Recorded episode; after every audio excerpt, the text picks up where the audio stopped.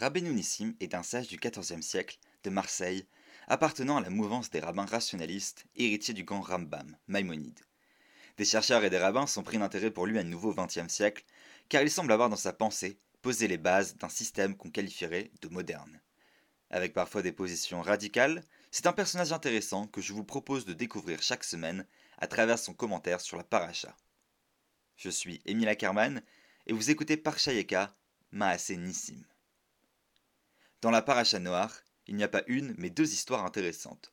Le déluge et la tour de Babel. Dieu voit que l'humanité se vautre dans une forme de débauche et choisit Noé et sa famille pour renouveler la planète. Les animaux viennent à lui, montent dans la Teva, l'arche, et sont ainsi sauvés. Après cela, les hommes décident de littéralement briquer des briques pour construire une tour haute jusqu'au ciel. Dieu les disperse et mélange leurs langues. Voici ce que dit Rabbeinu Nissim sur l'histoire de Noé. L'histoire du déluge est étrange et merveilleuse, mais peut appartenir au domaine du possible. Et encore plus pour les sages qui pensaient que le déluge n'a pas eu lieu sur toute la terre, car ils disent qu'il n'y a pas eu lieu en terre d'Israël. Rabbeinu Nissim nous dit ici que le Maboul a l'air surnaturel, mais qu'il peut s'agir d'un phénomène explicable qui ne fait pas obstacle à la raison. On n'a donc pas besoin de le lire allégoriquement. De plus, il amène un avis présent dans la Gemara et dans les Pirkei de Rabbi Eliezer, nous disant que le Maboul n'a pas eu lieu partout dans le monde, car Israël aurait été épargné. Est-ce là une première étape vers une certaine rationalisation du phénomène C'est une manière de chercher à limiter la problématique du texte. Il enchaîne.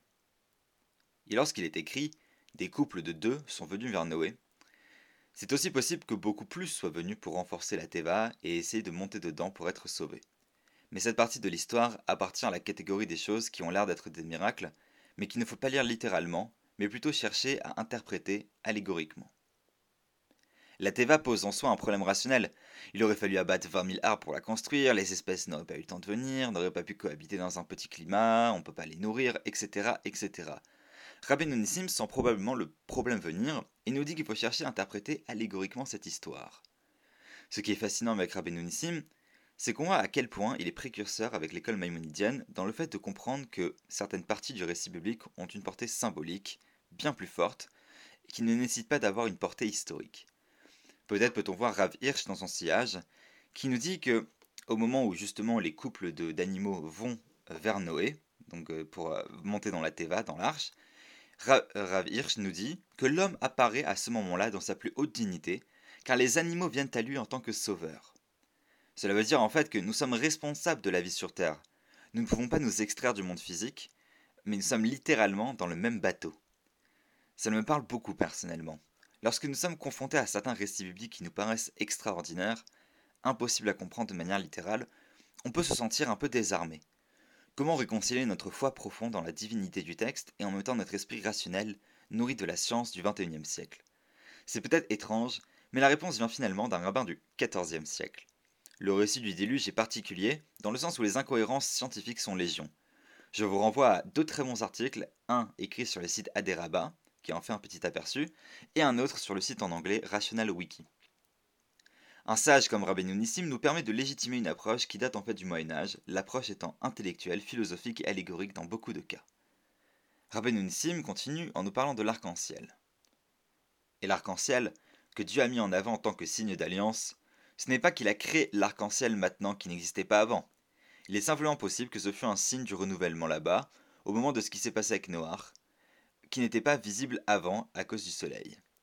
Et il est possible que, je le prends pour moi pour un signe d'alliance, soit comme le moment où Yaakov prend pour euh, témoin euh, la montagne en face de lui. Rabbeinu Nissim explique que la nature ne change pas. C'est donc que Dieu n'a pas inventé l'arc-en-ciel à ce moment-là, il n'a pas créé un nouveau phénomène naturel, mais qu'il a pris à témoin le phénomène naturel qui avait lieu à ce moment-là, de la même façon que dans la Torah, on peut voir Yaakov ou Moshe prendre à témoin les éléments qui les entourent. Pour faire une alliance, nous dit-il, il faut un élément concret, physique, qu'on pourra symboliquement prendre comme témoin. Tant que cette chose restera, ainsi notre alliance restera aussi. C'est-à-dire que cela nous permet d'avoir une autre approche sur l'arc-en-ciel. Ce n'est pas que l'arc-en-ciel a été créé d'un coup en souvenir de, cette, alliance, mais que le fait d'avoir énormément de pluie en même temps qu'un soleil très fort a créé cet arc-en-ciel et que Dieu a dit, tu vois cet arc-en-ciel là-bas, ce sera maintenant un souvenir à chaque fois. Parce que c'est un témoin qui était présent.